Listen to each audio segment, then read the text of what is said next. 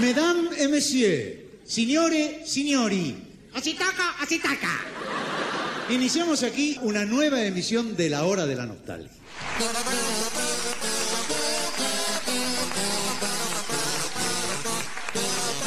Sean ustedes bienvenidos a La Hora de la Nostalgia, el podcast donde hablamos de Lelutier.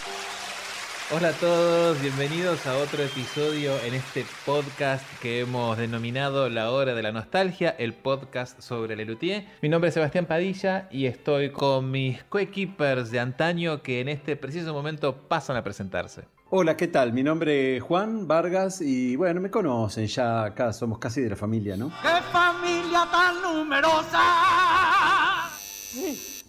Sí, adelante, adelante. Yo soy el que tocó el timbre. Hola, mi nombre es Lea de Bechi. Quizá que ustedes me conozcan de los juegos de Mastropieros World Tour y otras fechorías. Eres un bandido. Ah, qué cosas lindas dice. Bien, les, les agradecemos un montón a todos los que participaron del concurso. De, estábamos buscando a una persona nueva que nos haga de columnista. Estamos muy contentos de la gran convocatoria. Muchísima Sí. gente. Miles de miles. Sí, muchos, muchos, muchos mails, nos escriben un montón. Eh, Mensajes. Pero bueno, uno de ellos, la verdad que se ganó un espacio en nuestro corazón. De hecho, nos mandó un audio súper lindo. Así que bueno, queremos presentar en, en estreno exclusivo a nuestro quinto columnista. Hola al cuarteto heroico este que está llevando adelante esta loca historia. Estuve escuchando los podcasts con delectación. Estoy francamente asombrado y, este, y me encanta colaborar con ustedes un poquito en, en este proyecto. Bueno, muy bien. Impresionante, ¿eh? Sí, señor. Bueno, increíble tenerlo. Tenemos a Carlitos. Estamos muy, muy contentos. eh, después de los pedidos de varios, que bueno, a ver cuando está Carlitos. Bien, Carlitos va a estar. Siempre que él pueda, va a ser parte de, de estos programas, ¿o no? Se lo ganó. Totalmente, totalmente, sí. Tanto nos suplicó que al final le, le dijimos que bueno, está bien. Y de hecho, Carlitos hoy va a presentar el tema que vamos a abordar, que ya bastante lo teníamos pospuesto. Hoy vamos a poder hablar de algo muy lindo y muy importante de la historia de Lutia. Carlitos, contanos. Los instrumentos de la primera época se remontan al año 1965. La primera experiencia de lo que luego fue Le Luthier fue la interpretación de la ópera El Filho del Pirata en el Festival de Coros que se hizo en el Jockey Club de La Plata en septiembre de 1964.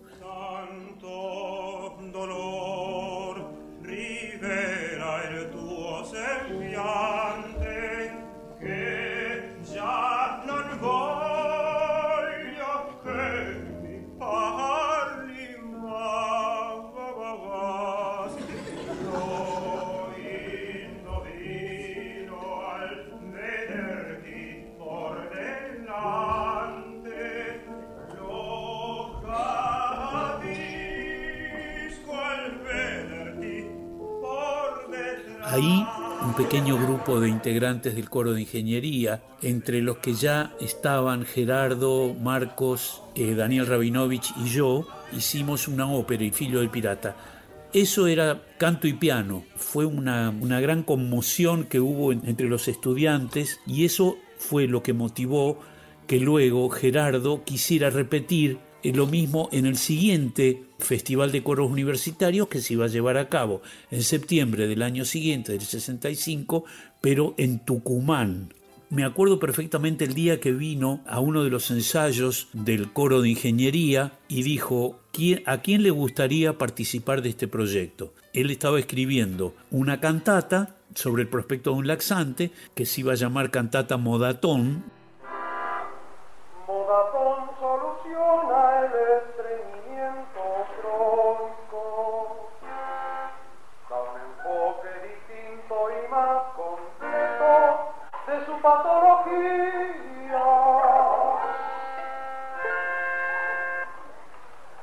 Modatón era justamente el laxante que era de venta libre en las farmacias en esa época y necesitaba una orquesta, pero en la cual cada uno tenía que fabricarse su propio instrumento, un instrumento informal. Y él mostró como ejemplo lo que él estaba haciendo, que él estaba construyendo el bass pipe, Los que se mm, engancharon en la propuesta fueron eh, Daniel Durán, el Gordo López, Jorge Marona, Marcos y yo. A mí no me costó nada juntar tubos de ensayo y eh, hacer un- una especie de soporte y, e inventar el tubófono parafínico cromático.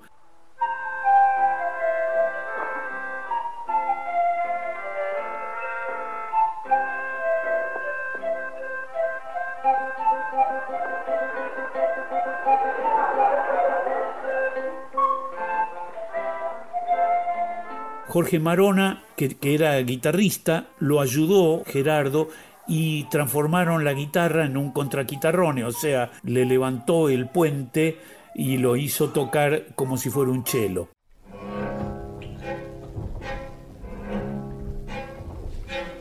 El Gordo López trajo el serrucho, que él lo tocaba ya para ese entonces.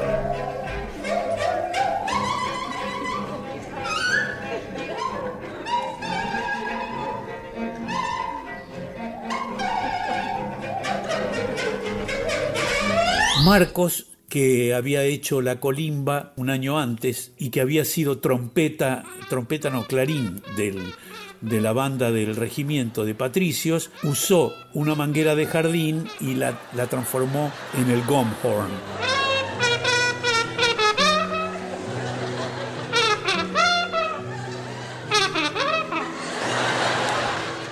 Y mm, por último aparecieron los mates. Había unos cuantos mates que Gerardo cortaba por la mitad, los, los lijaba y los volvía a unir para obtener lo que se llamó los yerbomatófonos.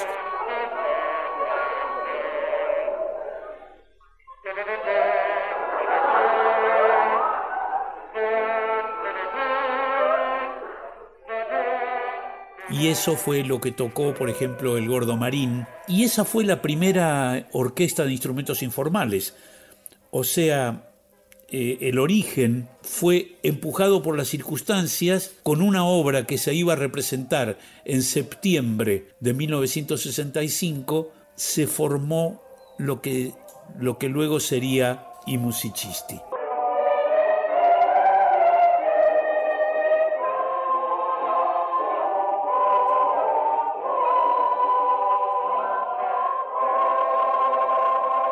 Cómo eh, la necesidad se disfraza de creatividad, ¿no?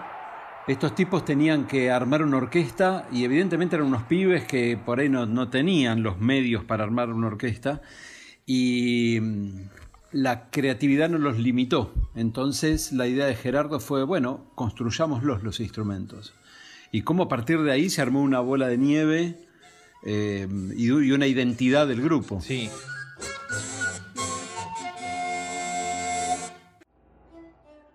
Hoy sí nos toca hablar de los instrumentos informales. Vamos a tocar más que nada los primeros instrumentos, los de la época del 70 más que nada, y analizándolos todo lo que podemos con nuestro conocimiento. Vamos a hablar, no los vamos a tocar, ¿eh? Claro, si los tocásemos estaríamos felices también. ¿no? ¿Alguna vez tuvieron la Sí, oportunidad de tocar alguno de los instrumentos informales? Eh, sí. Sí. Yo Sí, no. sí, sí. ¿Cu- ¿Cuáles tocaron, Juan? Lean. Y yo toqué eh, el bass pipe, el latín, el tubófono, eh, de, lo- de la primera época, Sí, ¿eh? sí, sí. al dactilófono, de la primera época nada más. ¿Y vos, Lean? El dactilófono, la, pero la versión nueva, no la, la de Gerardo, y el Gone Home da Testa, el de amarillo, el de Marcos. Ah, el Gomhorn también, sí, sí, el Gomhorn da testa también. Qué lindo. Yo tuve la oportunidad de tocar el bass pipe cuando se mudaron del Coliseo al Gran Rex, que hicieron como una especie de, fiesta Sí, para, de- los- para el periodismo y estaban los instrumentos en la parte de atrás y Carlitos me llevó y estaba el bass pipe y lo soplé y fue hermoso. Es un instrumento increíble. Y no puedes evitarlo, ¿viste? Es Lo que, ves al ah, claro, quiero ver cómo suena esto y es dificilísimo hacerlo sonar, no es joda. De hecho, bueno, podemos empezar hablando justamente de este instrumento, el bass pipe, que para mí es como el instrumento Sí. insignia de los instrumentos informales. Bass pipe avara.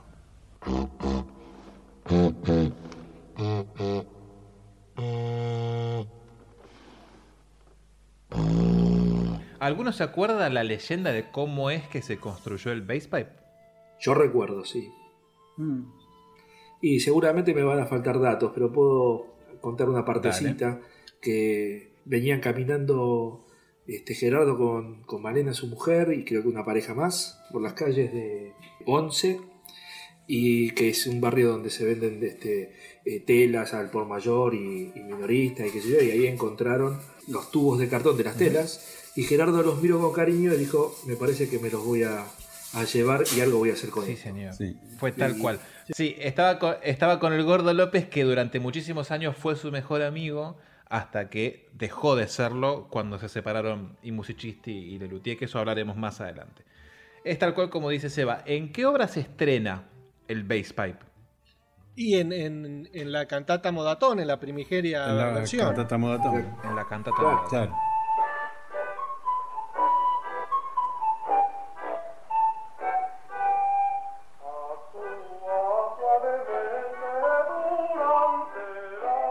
Que era el instrumento de Gerardo, que después pasó a tocarlo históricamente eh, Daniel. Eh, Daniel, claro, sí. Instrumento muy difícil de tocar. Sí. Muy difícil de tocar. Sí, es muy difícil acomodar la boca, ¿viste? Sí. Sí. Los, los tubos son grandes y entonces el caudal de aire que hay que tirar es enorme y entonces este, realmente se hace, se hace muy complicado.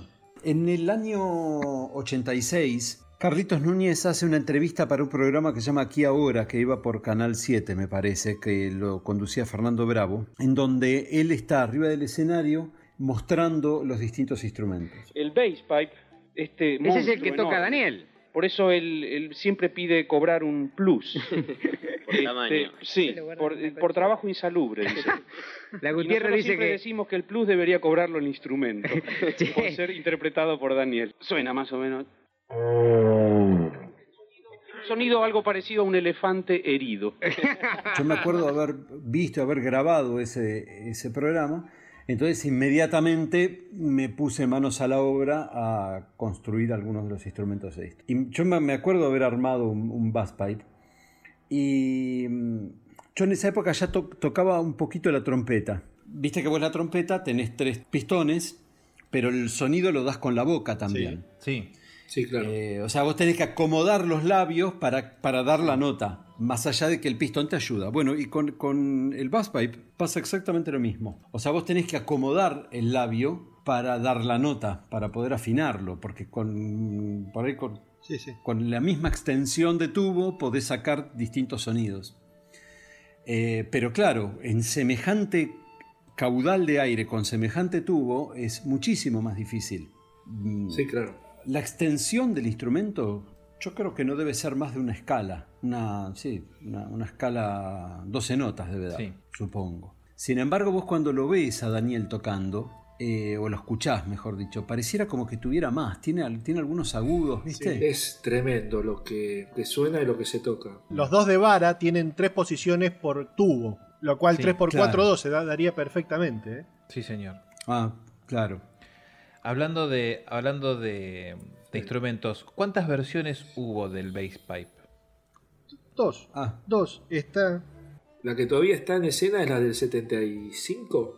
El actual es el que hizo el viejo Iraldi hace casi 45 años. Ah, Hubo una versión falsa que se utilizó en la expo. ah. Claro, para la muestra, una Ah, sí, réplica que hizo Sí, Hugo muestra Domínguez. Había una réplica. Exactamente, pero que no, no, no funcionaba. Entraba en el Pepper Clemens, eh, eh, en- entra sin los, los caños, digamos, sin los tubos. creo que era esa versión, me ser, parece, ¿eh? la del... la del Y el original. Sí. tenía escrito que decía Gerardus Massana bonaerensis fecit anno 1965. Eso decía el, el, Ah. el bass pipe primigenio. El bass pipe original tenía en su haber un quinto tubo. El bass pipe original tenía el tubo más largo y quedaba justo a la altura de la boca para poder tocarlo. Claro. Claro. Y algo pasó con ese tubo. Carlito, ¿qué sabe del quinto tubo del bass pipe? El quinto tubo del bass pipe es como la quinta pata del gato. Hay instrumentos de la orquesta, como el contrafagot, por ejemplo, cuyo tubo tiene una forma muy, muy graciosa, muy extraña, con el objeto de prolongar el tubo eh, donde se produce el sonido. Y Gerardo, yo creo que tomó un poco esa idea e intentó, sin éxito, agregarle al bass pipe un quinto tubo que se conectaba con los tubos principales, pero se prolongaba y podía dar una octava más grave al instrumento.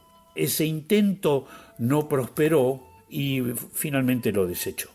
Igual Claro. interesante que tenga una quinta nota más grande Claro. todavía, ¿no? Y porque el tubo era el doble de largo, porque iba y venía. Claro.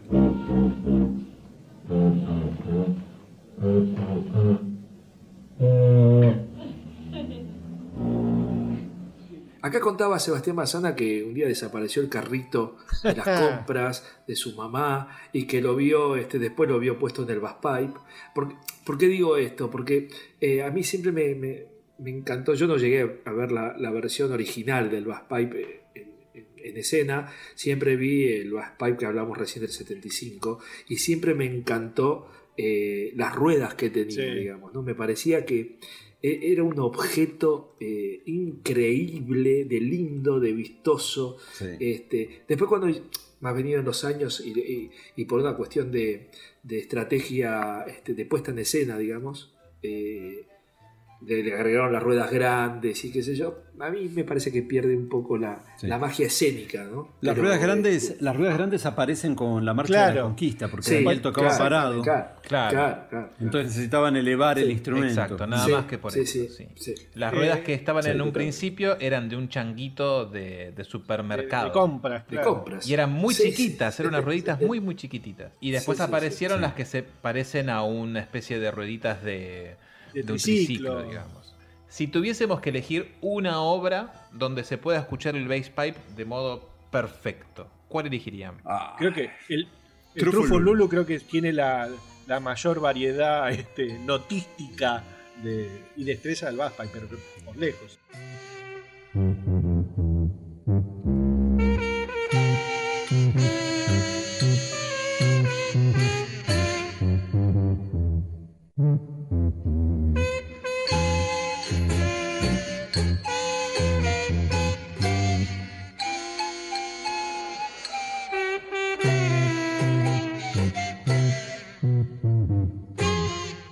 ¿Seba?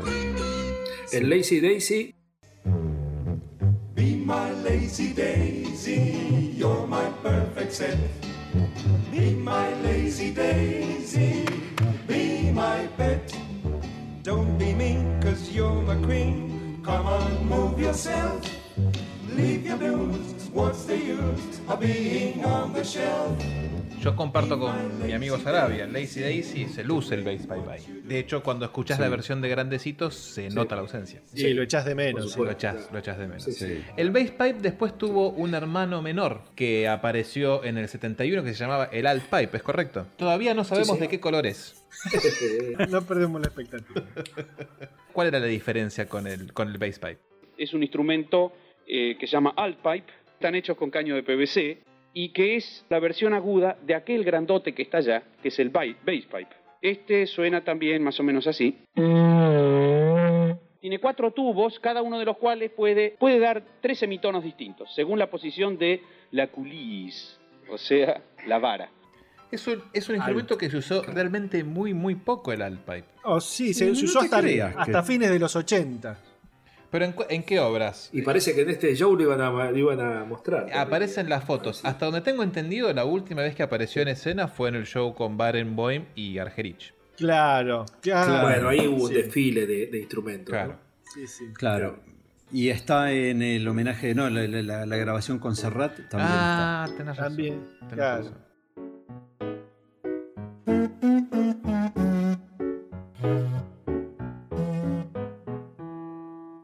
Muchos de los instrumentos del 71 van a parar directamente al, al Manuelas Blues. Sí. Como que no sé si esos instrumentos se crearon específicamente para el Manuelas Blues, porque daría esa idea que este, tanto la bocineta y el, el, Sí. el alpa y alguna cosita más entraron justo para el Tristezas del Manuelas.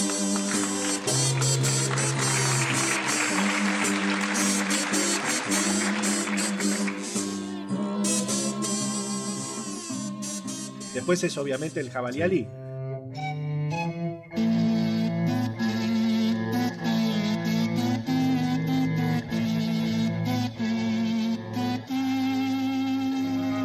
El jabalí preguntó. Es lindo el gag de, de Daniel con el alt pipe en Teresa y el oso, cuando están presentando, Marcos va presentando qué, qué sonido va a hacer cada, cada animal y, y cuál es el instrumento, que Daniel este, en un momento este, le empieza a, a mostrar cómo se, se, Se abre, desplaza claro. digamos, y, se, y se le desarma y no lo puede volver a armar. Y se le digamos. desarma. Es hermoso, Sí. hermoso. Gag que después vuelve a utilizar en la entrada tonta de los clásicos de Lelutier, que él entra solo y se queda esperando y se pone a boludear Sí. con los instrumentos y nuevamente desarma el alma. Totalmente, exactamente. Un detallecito de buen gusto de estos instrumentos es que todos los caños que van a la boca están forrados con manguera para que no te rompa los labios. Ah, Cosa que me pasó a mí cuando yo los fabriqué, que tenían un filo de locos y te quedabas, después de tocar un ratito, te quedaba la boca, pero que ni parecías la mulata.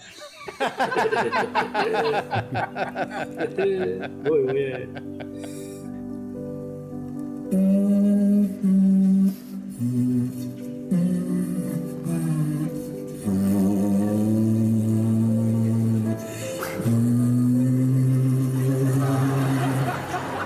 El vibrato está muy bien, ¿eh? El vibrato está muy bien.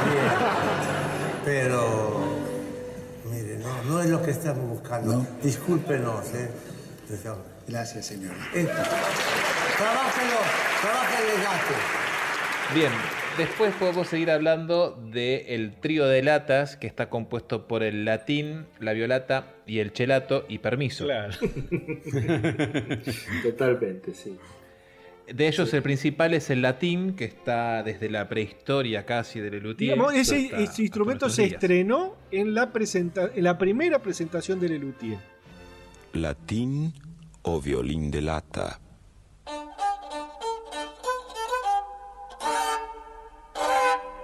El latín normalmente fue usado siempre por Pucho, salvo las primeras veces que fue utilizado por Daniel y luego por Clara de Rabinovich. Cuando en el 83, cuando se va Pu- cuando lo reemplaza cuando lo reemplazan a Pucho. ¿El latín lo tocaba el reemplazante, cuyo nombre no me acuerdo? Eh, no, de hecho, la única función del reemplazante era tocar el latín. Claro. Mira. Listo. Hasta ahí Por, tenemos por eso, un- este, contrataron, un por eso toca- contrataron a un violinista y no a un actor. Vos tocás latín, porque Bien. en esa época, eh, como lo, Le- Lelutier no tenía reemplazantes, otros los luthier que no estaban en escena en esa obra lo re- reemplazaban al luthier faltante. Correcto. Claro. Y luego Carlos Núñez también en un momento hizo un, un acercamiento al latín en el Pepper Clemens de Loda. De Loda haciendo las obras de allá. Claro, claro, en el trío de Claro. Pepper Clemens, ¿verdad?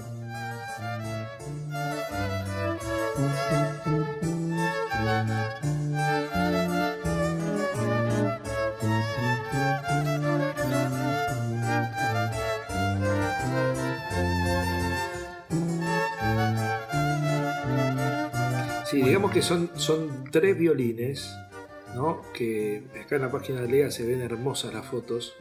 Y nosotros los llamamos los, el, el ham, el otro ham azul. Y el de Pucho es, es el que tiene la, la foto de, de los jamones, digamos, ¿no? Que son unos bichos hermosos de- desde el diseño. Sí. Sí. Sí, sí, Claro, son súper eh, esas ya son la segunda versión, que son los, los latines actuales, los que conocemos todos. Las latas de galletitas, bueno, ya después contaremos su historia, ¿no? Pero Sí podríamos decir que eh, el latín de galletitas le da paso al latín de las latas de jamones aproximadamente en el 1970, ¿puede y ser? ponele, sí, 72. ponele. 70-71. Sí, 70, 71, 72. Habría que. No está muy claro en los registros. Sí, está, ese es un. Hay como una incógnita ahí de en qué, de en qué momento pasa a reemplazar uno por el otro. Y si tuviésemos que elegir una obra donde el latín se luzca, ¿cuál elegiríamos? Eh, ciclo de sonatas para latín y piano. Y Sí, claro, bien. El opus podría 17.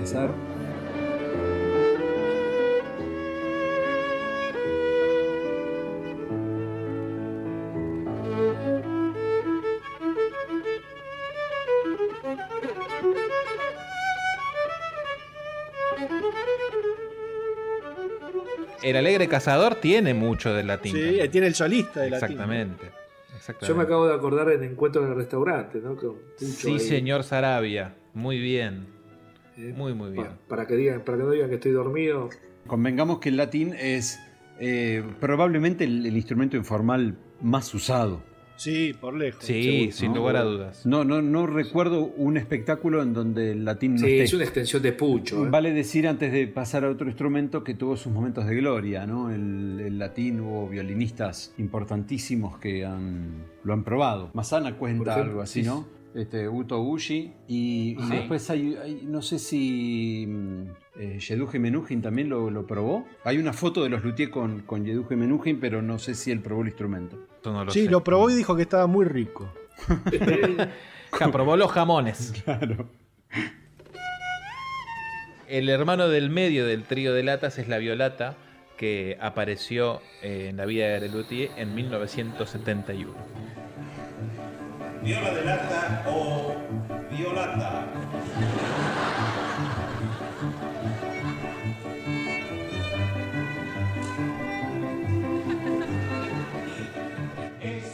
Claro, que también tuvo sus dos versiones. La, la- la primigenia a partir de una lata de, de- de pintura, Aceite. una lata de látex, que es una Algo lata así, de, sí. de una, de una medida media. Claro. Eh, Sí.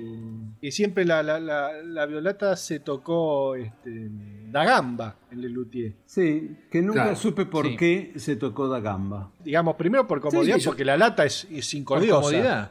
No, pero la, la Sí. violata actual es igual a, es una lata de jamón igual al latín. Es que Pucho tuvo que Sí. aprender por el Pro Música de Rosario la Claro, viola da gamba. Claro. Y creo que a partir de eso, bueno, si a alguien no le molesta, digo, yo voy a tocar siempre así. Y bueno, dale, Claro. tocá. Mm.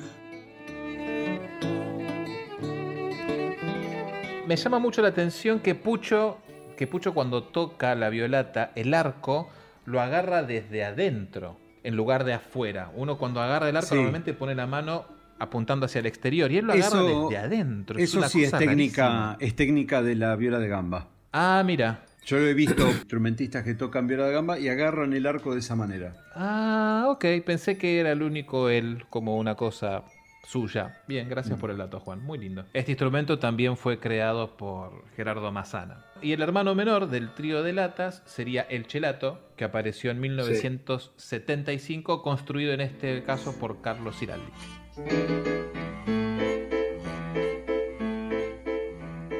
En estos bellos jardines sopla una brisa de vida.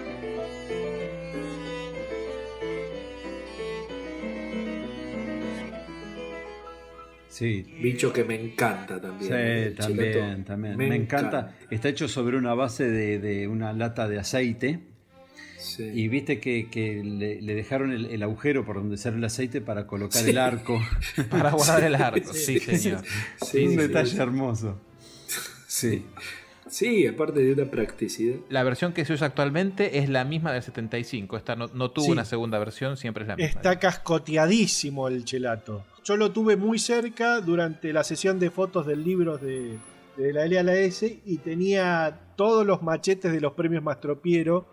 Este, las entradas y salidas de Jorge estaban pegadas en el, en el chelato. Claro. Mira. Es un lindo instrumento para machetearse. Porque Sí. tenés Sí, es hermoso. la lectura. La última vez que se lo vio en escena, que fue en Pasión Bucólica, en Luterap, en... Eh, no, la última, una, este, una ejecución de lujo en 2014 en el Teatro Colón. Pues un momento Claro, de gloria, claro. En el espectáculo de Barenboim, cuando hacían el, el Carnaval de los Animales, hay un, un- uno de los, de los movimientos que se representa el cisne y es un solo de cello. Entonces, eh, lo que hicieron ellos fue que había un casting de instrumentos para Claro.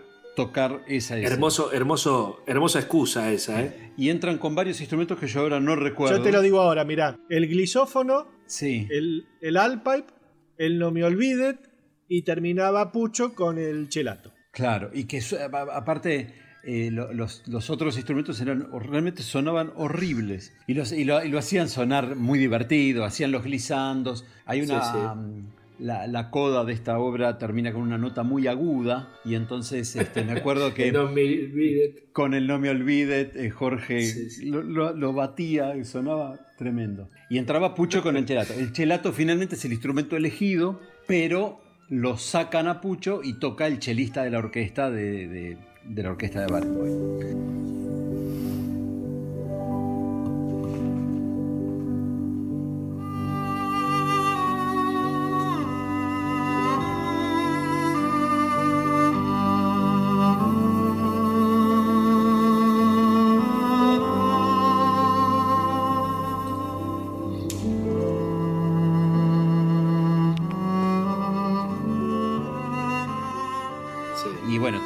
Obra y el, y el instrumento queda lucidísimo, Increíble. tocado por un concertista de cello. Yo en, Claro. en 25 años que vi Lelutier nunca escuché sonar, sonar al chelato así. Nunca. nunca. Sí, es increíble lo que hace este un buen. Al margen de que, por supuesto, Pucho y Jorge lo tocan hermoso, lo que hace que un instrumentista, digamos, sepa tocar y sacarle sonido de instrumento, ¿no? Viste, que vos agarrás la, la guitarra de Jimi Hendrix y es lo mismo que te compres una en la casa de Antigua Núñez, digamos. Igual vale aclarar, vale aclarar que los tres instrumentos tienen la afinación de su similar de la orquesta, ¿no? O sea, afina bien, claro. exactamente igual a un cello.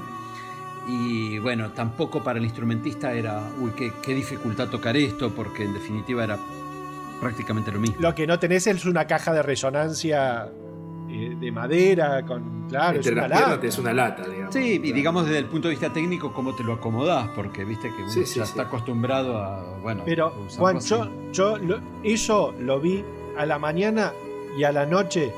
Y después, lo- yo eh, debo decir, yo grabé el show este, para, mí- para mí mismo.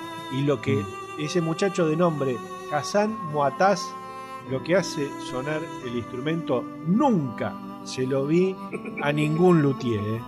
No, no, no, Sí. totalmente, claro. ¿no?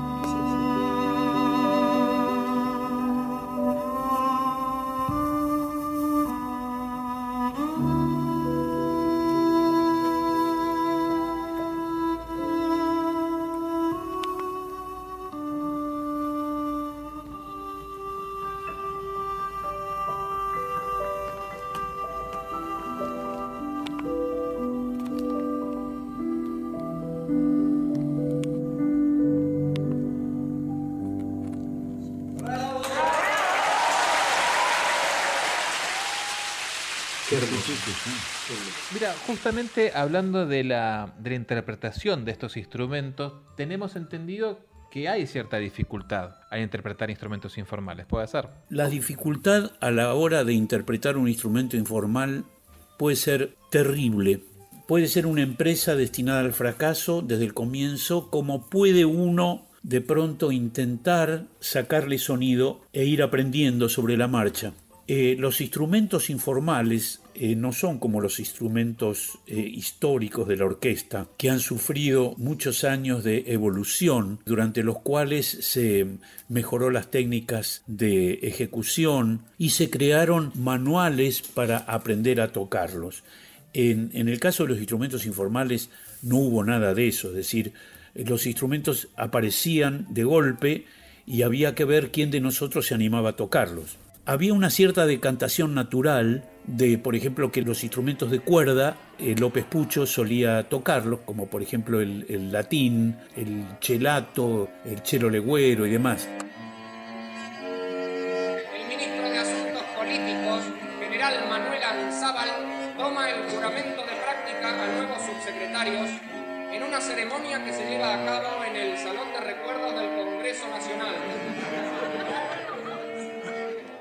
Bien, bien. Ahí Carlitos entonces eh, contándonos la dificultad De las primera mano. interpretaciones de los instrumentos de primerísima, de primerísima mano. Y hablando de manos, uno de los instrumentos que se tocaba con la mano era el dactilófono. Qué hermoso instrumento. Sí, señor. Este, Jorge hacía maravillas con el dactilófono en la obra este, Mariposa de Archibaldo García. No te haré esa cosa nunca más. Fue un impulso, no lo pude resistir. Cumpliré con mi promesa. Qué lindo instrumento. Creado Otra también hermosura. por Gerardo Mazana. Sí, lo, lo interesante del, lo interesante del dactilófono, porque a ver, el, el- el timbre del instrumento no es un timbre nuevo, porque en definitiva es un cañito. Son cañitos de percutido. metal, sí. Claro. Ahora, eh, viste que vos cualquier instrumento de esto, cualquier cañito de metal, vos lo, lo sujetás y pierde toda su gracia. Sin embargo, en el dactilófono yo no sé cómo corno hacen para tenerlo sujeto y que sin embargo no pierda el brillo, ¿viste? No, no es que suena Sí. tac tac una, una- una Claro, cosa muerta. claro. Es un instrumento que tiene brillo, que tiene, que tiene esa resonancia propia de los caños sueltos, pero que bueno, sin embargo está ahí armadito. Sí, sí, digamos, es, es el instrumento que, que en la orquesta sería una celesta. Claro. Eso, Sí, si, eso, si hay que robarse un instrumento del Lelutier, yo me choreo el dactilófono. Ah. Es una genialidad. ¿Los puedo interrumpir un poquito? Eh, porque hay un detallecito que yo estoy seguro que a ustedes les va a gustar y van a admirar aún más si cabe a Gerardo Massana. En la primera versión del dactilófono, yo creo que fue el que se usó en las canciones levemente obscenas y que lo tocaba Gerardo, el dactilófono tenía una tecla que cuando se accionaba por uno de los tubitos de aluminio que él había puesto, el último tubito a la derecha, puesto en el carro de, de la máquina de escribir, cuando él presionaba esa, esa nota, de adentro del tubito salía una flor de plástico y se desplegaba, y después volvía a entrar por un mecanismo de resorte. Gerardo aludía que el instrumento era muy dúctil y que de vez en cuando era muy lindo apretar esa tecla para ver un poco a la naturaleza. Creo que es un detalle que a ustedes les va a gustar. Te veo junto al mar, hondo y bello. Yo deseo acariciar tu Cambiemos de conversación.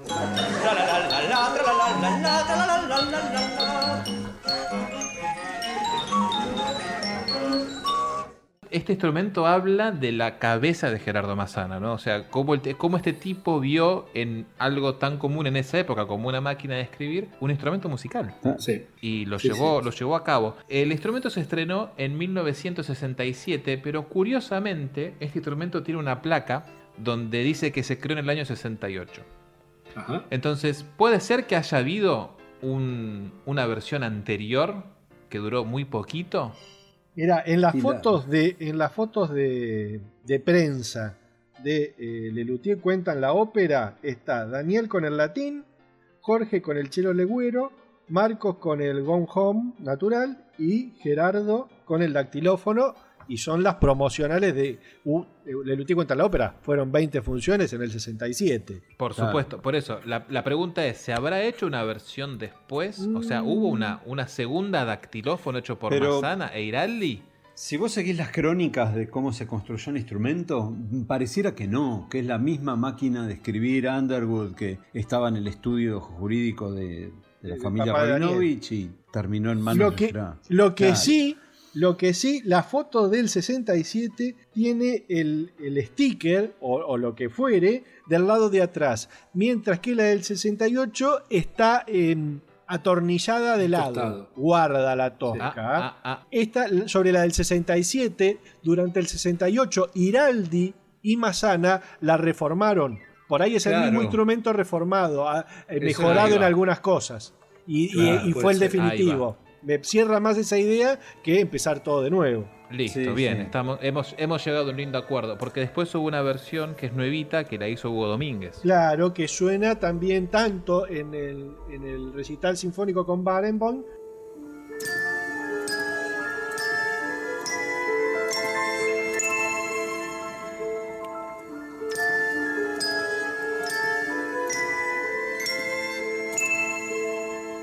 como en la grabación para Serrat. Ah, mira, no es el mismo. No sabía que, que Hugo Domínguez había hecho una réplica. Eh, en realidad es, es, es distinta, es otra máquina. Digamos, es, sí es una máquina de tocar con otra máquina y que inclusive eh, yo esa la toqué y la tuve bien cerquita. Es mucho más limpio el mecanismo de los tipos que golpean a los tubitos. Es mucho más directa, no tiene tanta vuelta como la que tenía la, la versión de Massana. Y creo que me, me llevó, no sé, me- ahí esos datos que te llegan por ahí, que la tuvieron que reafinar para usarla con Barenboim, porque Barenboim usa otra afinación no sé cuál, y entonces le tuvieron que, que modificar algún, algún tubito para lograr la afinación que Barenboim necesita. ¿Y sabés qué pasó con el original? Y ese debe estar en, en el, en, Ahí. en el, en el taller. en- Sí. sí. Sí, sí, no, eso es la de Gerardo, no me la toquen, los prendo fuego a todo. Sí. Sí, pero es raro que lo hayan puesto, digamos. Eh, hacer uno nuevo en función de que algo pasa con el, con el original, digamos. ¿no? Pero bueno. Quizás no quisieron usarlo, quizás no quisieron usarlo más. No, o por ahí este. eh, Sí, no se, no se les quedaba tan confiable por ahí. Pues sí, sí, sí. O por ahí, bueno, este, necesitaban esta cosa en otra afinación y Hugo dijo, Claro. mirá, che, agarro otra máquina, la hago como lo que ustedes necesitan acá y chau. Y, y la de Gerardo no la tocamos. Era más fácil empezar de cero que Claro, modificar. y- no tocar la de Sí, Masana seguramente. también. Claro. Seguramente. Todos los instrumentos de los que hemos hablado hasta ahora y probablemente los que hablemos durante el programa han sido construidos por Masana y si no fueron por él, fueron con ayuda de Iraldi, que eran la dupla durante muchísimo tiempo de luthiers de Le Luthier.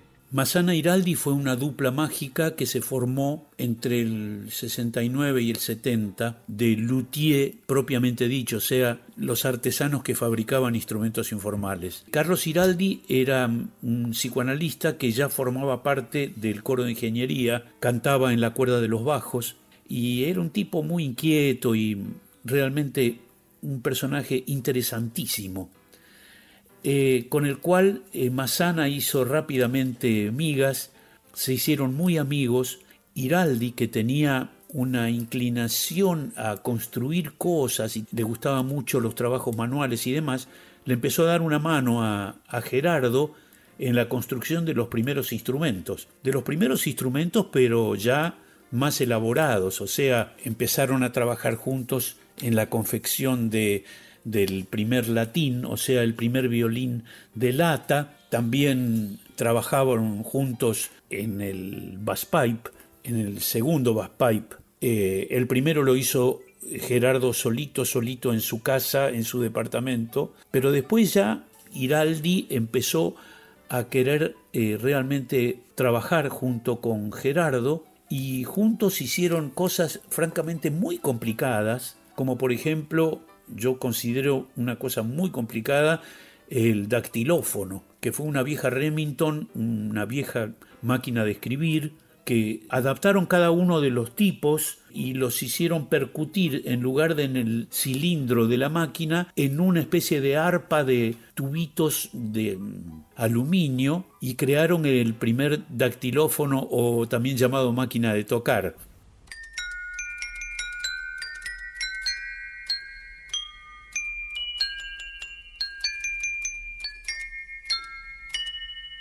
Y a y a- y Pucho siempre le encomendaban este instrumento en qué obra, Juan. En las obras de jazz, ¿no? Sí. Sí.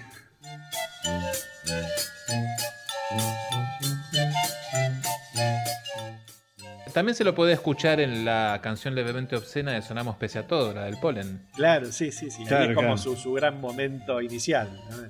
Claro. Sí, señor. Y bueno, la mariposa golosa en Cielos. También. Bien, otro de los instrumentos de antaño, eh, por más que no lo parezca, porque está desde el comienzo y se lo sigue viendo con muchas variaciones, es la manguelódica pneumática. Un, deux, trois. Non, non, non, non, c'est pas une tarentelle italienne. Animaux. Sauvage. Brut. Demisec. Si me apuras un poco, Sí. fue construida por Raúl Puig. Epa. Puede ser con ayuda de Masana, pero me parece que es de Raúl Puig. Sí. Eh, sí, digamos, Epa. Will puede este, haber sido el primer intérprete. Mira cómo te corro en nuestra clásica sección de Hablemos sin saber, ¿no? Pero...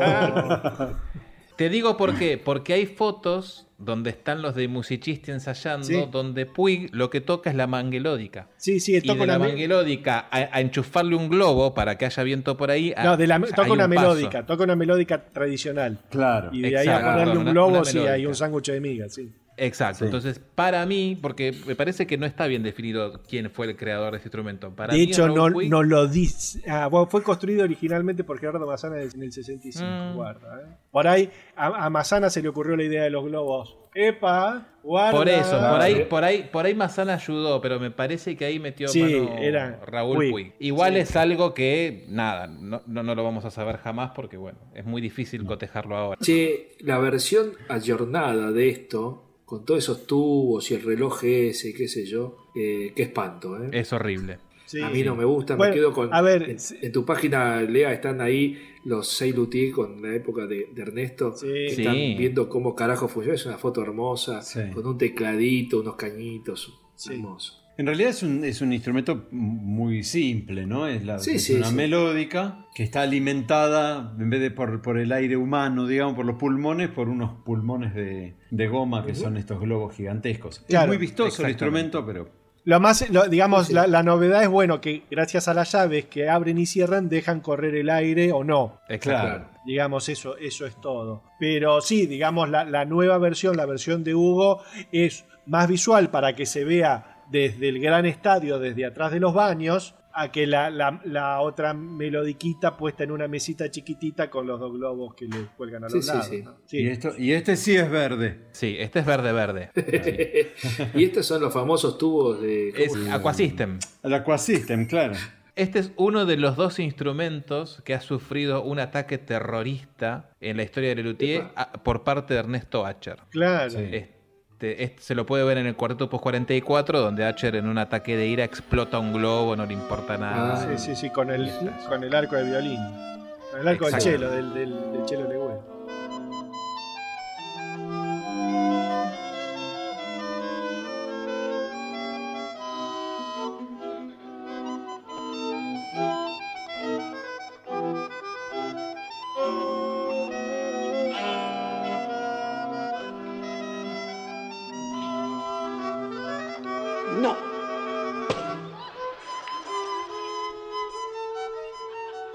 Otro instrumento también de la primera época es el glisófono.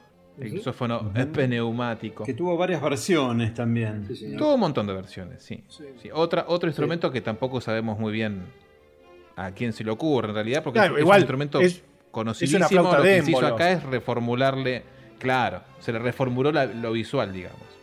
¿Dónde estás con toda tu pureza? ¿Dónde estás tú? ¿Dónde estás tú?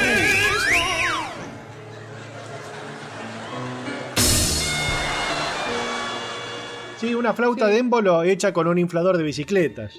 Sí, Es, es- es un sonido bastante simpático y, Sí. y en una orquesta informal calza espectacular, digamos, lisando qué hace, todo, digamos. ¿no? Claro. Exactamente. Y es interesante que se toca. Hay algunas versiones que son silbato, digamos, pero hay otra versión que se toca como el tubófono, ¿viste? Con, Sí. Así soplando, no sé cómo explicarlo. Pero Sí, como quien toca, sistema. como quien toca el sicu o quien toca en su caso Claro. una botella media vacía y, y Eh, soplás y sale el sonido. El instrumento fue estrenado en Música Sí Claro en el 66 en la obra Atlantic 3,1416.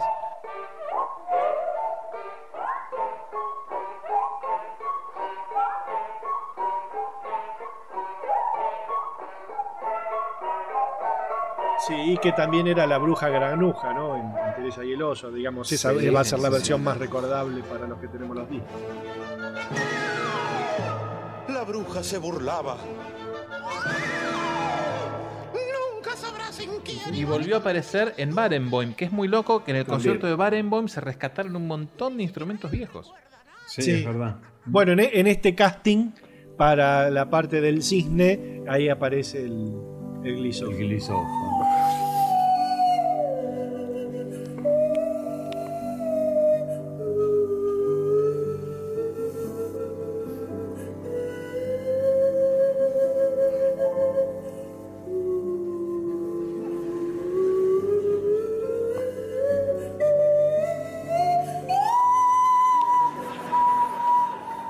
En, en, en San Ictícola tenía ese, ese sonido tan bonito de, que tenía Carlitos montado sobre Sí. el acordeón. Claro.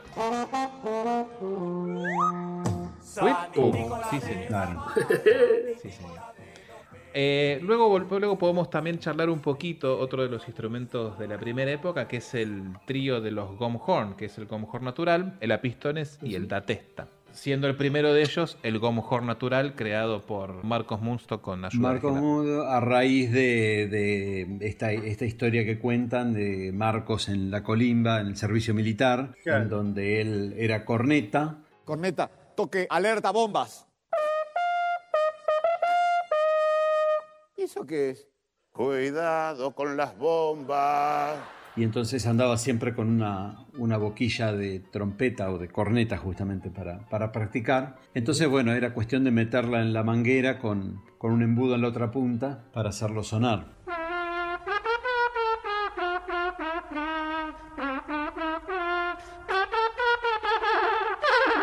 Y es un instrumento que para mí Marcos nunca le encontró la vuelta, ¿eh? porque en las tres versiones que se usó siempre le cuesta muchísimo tocarlo. Es que, es, que es una porquería. Eh, ten- A ver, tenés que ser muy bueno para tocar eso. Mira, acá en el, en el libro de, de Seba, de Seba Mazana, acá está. Un día se reunieron varios integrantes del coro para ensayar en la casa de Celia Lubenfeld y Musto que había llevado de contrabando su corneta. En el patio de su casa vio una manguera y recordó el- un disco de Gerald Hoffnung y en ese disco Dennis Bryan, un instrumentista de fama internacional, tocaba una improvisada tuba confeccionada con una manguera. Era un instrumento muy difícil de tocar. Es muy Aparte no tenía... La tonalidad se, le se la imprimías vos con la posición de la boca y cómo ibas soplando. Y no tenés ¿eh? pistones, digamos, tenés un, un registro Claro. muy chico. Pero se luce mucho en el quinteto de vientos.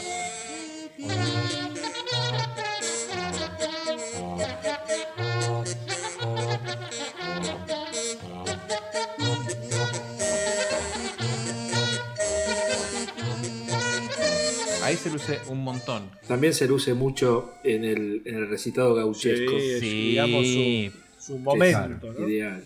Sí, Sí, es sí. el momento de ese instrumento, totalmente. Sí, señor. Te cuento una, cuando fue Cosquín, Sí. eh, Carlitos me contó que eh, habían llevado un gomhorn que cuando estaban ensayando esa, esa misma tarde antes de tocar, eh, Marcos no lo podía tocar. Habían comprado una manguera muy sofisticada que era muy dura. ¿Viste esas mangueras eh, que, que de afuera se ven como unos rombitos? Sí. Sí. Y mm, parece ser que el calibre era muy chico y tenía que hacer mucha fuerza y no podía tocar.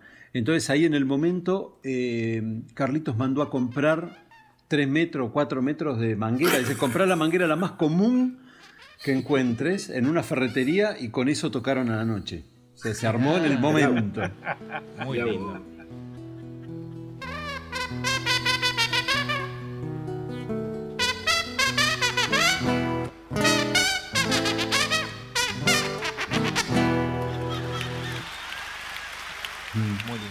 Este instrumento natural vuelve a aparecer otra vez en el ya mencionado show de Barenboim y Argerich. Sí, Con la llegada de Ernesto Acher, ya en el 73, Ernesto que era para mí el, el- el intérprete eximio de todos los instrumentos de vientos, decidió adosarle eh, un pistón para poder tener una variedad Claro, de más- colores. más instrumento. Claro. Y ahí Eh, es cuando nace el Gomhorn a pistones en 1973. Claro, Le pone la máquina de un trombón. Gomhorn a pistón.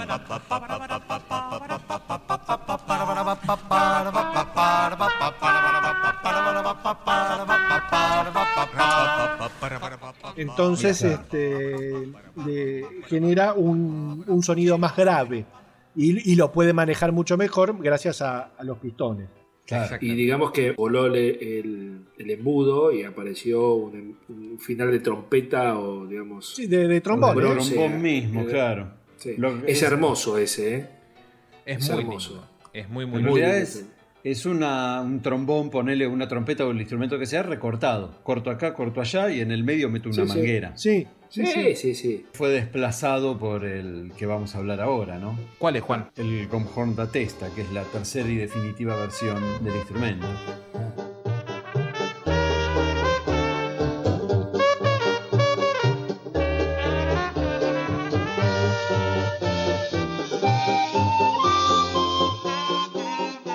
sí.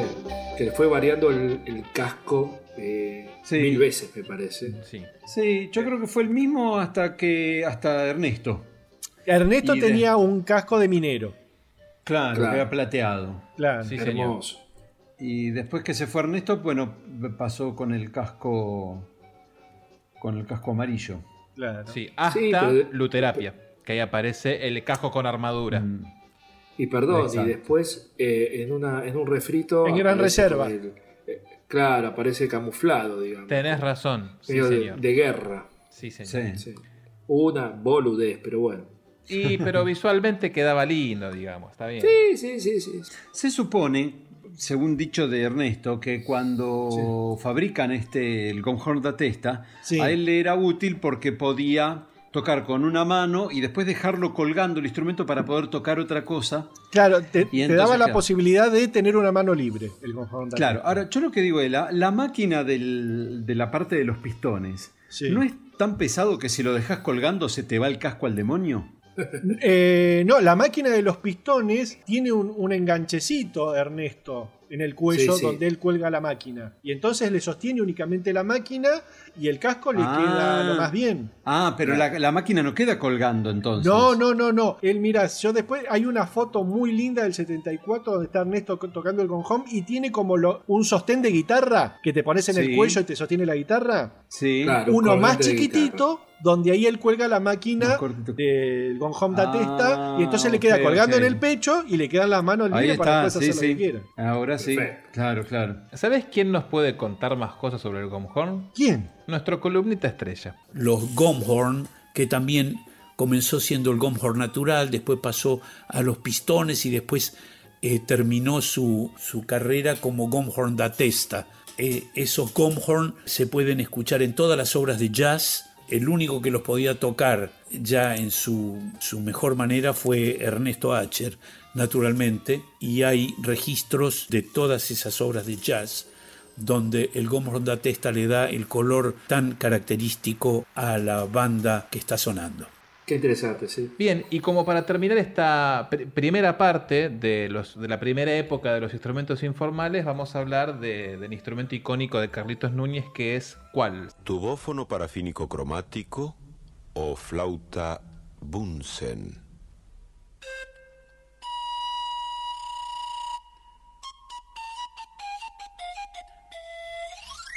Que es con el que él ingresa, saca las credenciales para ser integrante de, de ese i musicisti, digamos, ¿no? Sí, señor. Parece con, con ese instrumento, porque bueno, estudió química y le resultó. Bueno, eso lo explicó él, pero en realidad este es, es su, su instrumento insignia, este, le hace ahí este, codo a codo con el piano, digamos, ¿no? Sí. Y aparte cómo lo toca, ¿no? Eh, es hermoso. lo hemos visto hacer cosas geniales Sí, arriba del tubófono. sí.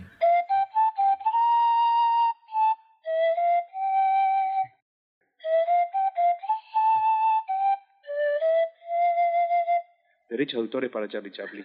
Bueno, el tubófono parafínico es la primera versión del instrumento a la que luego le siguió ¿cuál? El silicónico. Sí, Sí, le cambiaron de la parafina por, por la silicona. Por la silicona. Y el original original, el prototipo original era con agua. Y Gerardo me parece Ah. que le dijo a Carlos, che, usá Claro. otra cosa. Pues traía, más estable". claro, traía los, los tubitos vacíos y los, les ponía agua ahí después de los ¿Y lo ensayos. llenaba a oído? Me muero. Claro, era un lío, era un lío, era un lío. sí. Sí, yo cuando fabriqué mis instrumentos, también lo hacía con agua, obviamente. Lo, lo intenté hacer con parafina y fue un desastre. Entonces lo hice con agua y tenía unos taponcitos. Pero claro, había que cambiarle el agua porque al, al poco tiempo Se pudría. destapabas, destapabas y salía un, un hedor espantoso del- de los cañitos. ¿Vos tenés fotos de esos instrumentos, Juan? ¿Sabes que no, no tengo foto, no, No. tengo ningún registro y los perdí todos? ¿En serio? No. Así que cualquier cosa que nos puede contar puede ser mentira, puede ser verdad, pues no hay, claro. Sea, es todo mentira lo tuyo. Claro, ¿Sabés que- ¿Sabes que yo una- cuando era chico a los 12 años eh, hice la ferrocalíope con unas cajas de zapatos y sonaba igual? No tengo registro de Sí. nada, pero Escuchame, y, y la foto tuya esa de entregando la carta del borde del escenario también es falopa, porque no se ve un poco, la verdad. Así que me hace dudar de todo. ¿En qué, Bueno, en- qué lástima, qué lástima. eh, si tuviésemos que elegir una obra donde se luzca el tubófono, ¿cuál elegiríamos? A mí me gusta el Miss Lily Higgins.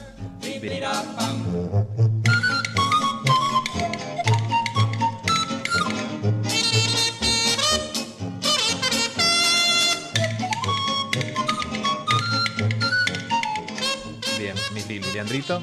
el, el- el alegre cazador, ¿no? Que también ahí tienen el, decíamos El hace un rato que tenían el duelo de, de tubófono con el bass pipe. El bass pipe de Sonamos Pese a Todo lo toca Daniel y no Gerardo, como curiosidad. Mirá qué, qué- qué dato curioso que encima lo trae después de una hora. acá, Porque me, acabo, me acabo de acordar así de golpe. Este, porque en la pelea que se escucha entre Carlos Bien gordo. y el que toca, exacto, dicen bien gordo. Y, y- y se Y escucha la voz de Daniel. Flaco. No, y aparte se escucha la voz de Daniel y dice, esos tuitos me van a ganar. Sí, Sí, de verdad. A ver, escuchémoslo. Bien, Yes. Saco un tubito ahora. ¿no?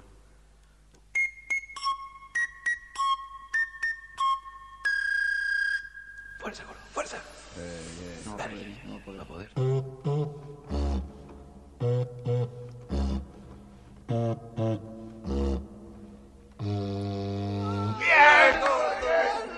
¿Vieron qué lindo en Papa Garland? eh, en, en un momento cuando tocan con el, el banjo punteado, el dactilófono y el tubófono.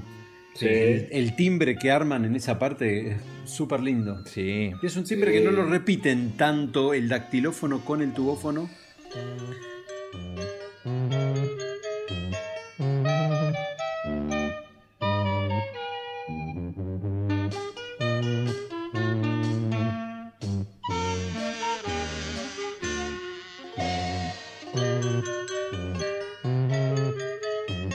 Bueno, en, en Fly Airways tenés el, el trío de bass pipe, guitarra y tubófono.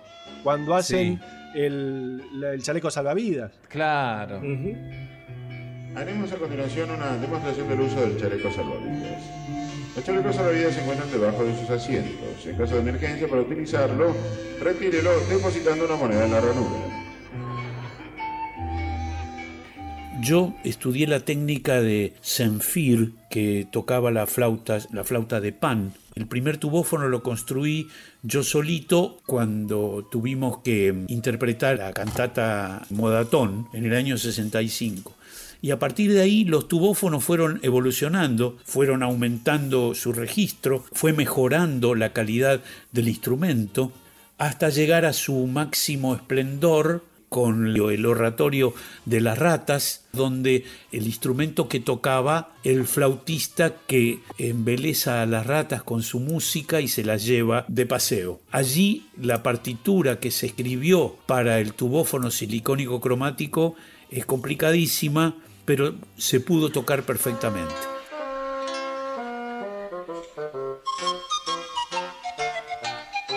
allá va. Buen flautista por el campo y la ciudad y las ratas hechizadas ya lo siguen sin dudar. En enorme caravana todas las ratas ya van.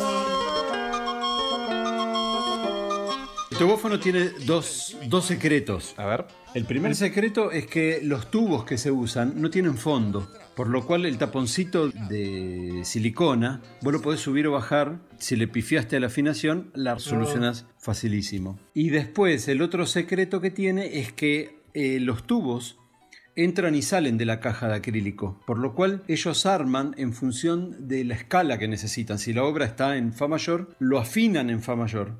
Si el- Ah, la obra está en Ah, Do, la afinan en Do y así. ¿Así hiciste el tubófono tuyo que no existe, Juan? El tubófono que yo hice, no porque no era, no era cromático el que yo hice, porque tenía una sola cajita de acrílico de unas fibras, entonces era, no era cromático, era, estaba afinado en Do mayor y eran unos, que creo que me entraban nueve, nueve o diez tubitos. Mira, qué incomprobable todo. Qué lindo, Juan, lo que nos estás contando.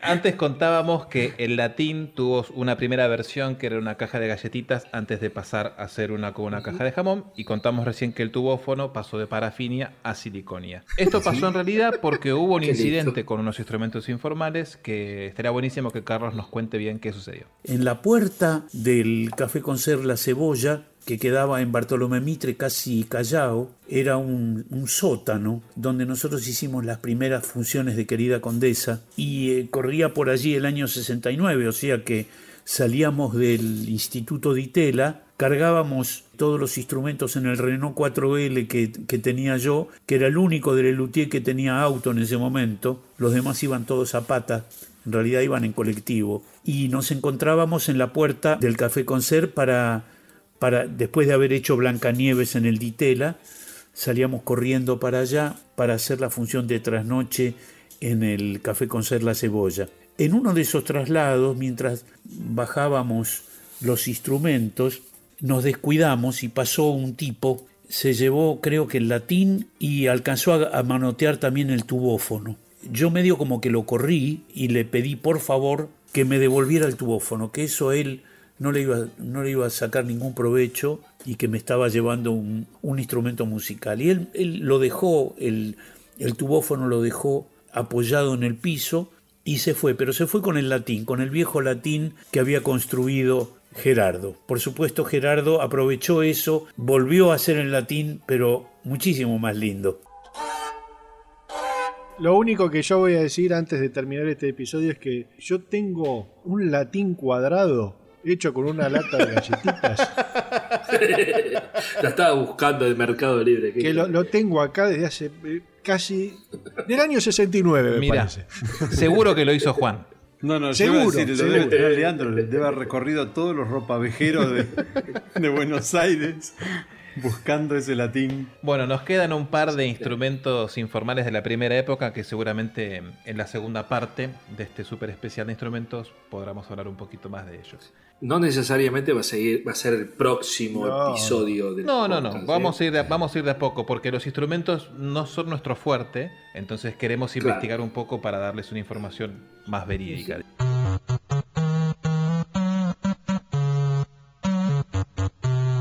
Déjeme solamente agregar que a Carlos le mandamos un montón de, de- los links de los episodios para que los escuche y no sabíamos si los había escuchado o no. Y cuando nos mandó el mail diciendo que, que- había escuchado, que les gustaba, nos voló la cabeza. Cada vez que yo recibo, a mí me pasa, un mail de él, no sé, es, una- es un delirio de, de- de alegría, ¿no? No, no, aparte también hay que decir que no, sola, no solamente nos envió un mail diciéndole que le había encantado el programa, sino que este, quiero participar, díganme lo que necesitan y yo me pongo a grabar lo que ustedes precisen. Sí, está como loco de, de- de querer este, participar y nosotros como locos de mandándole cosas para, para que nos cuente y nos diga y haga. Así que bueno, de a poquito. Muy bien. Eh, recuerden, como siempre, estimados oyentes, que nos pueden seguir en nuestro Instagram, en Hora de la Nostalgia. Ahí siempre subimos este, fotos, videos. Estamos haciendo a veces algunos en vivos, así que aprovechen que ahí estamos haciendo escuchas y muestras de material inédito.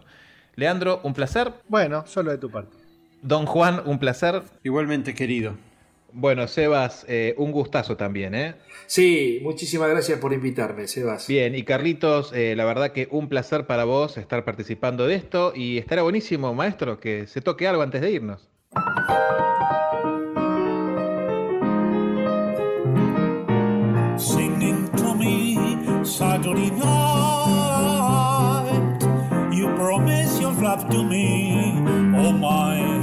Above me, singing to me Saturday night. I started my dream with you.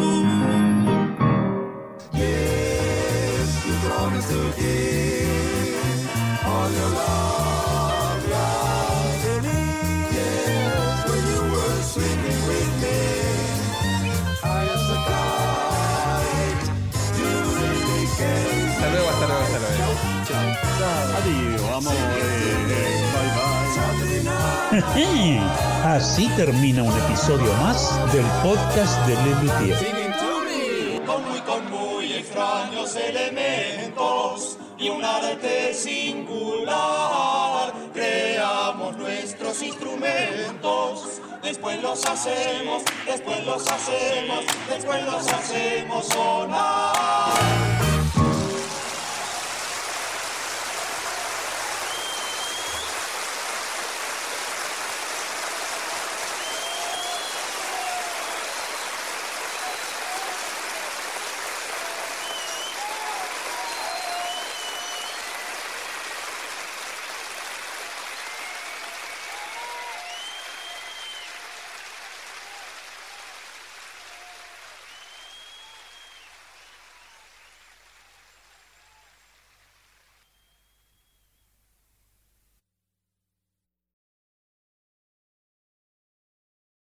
Ahí ve,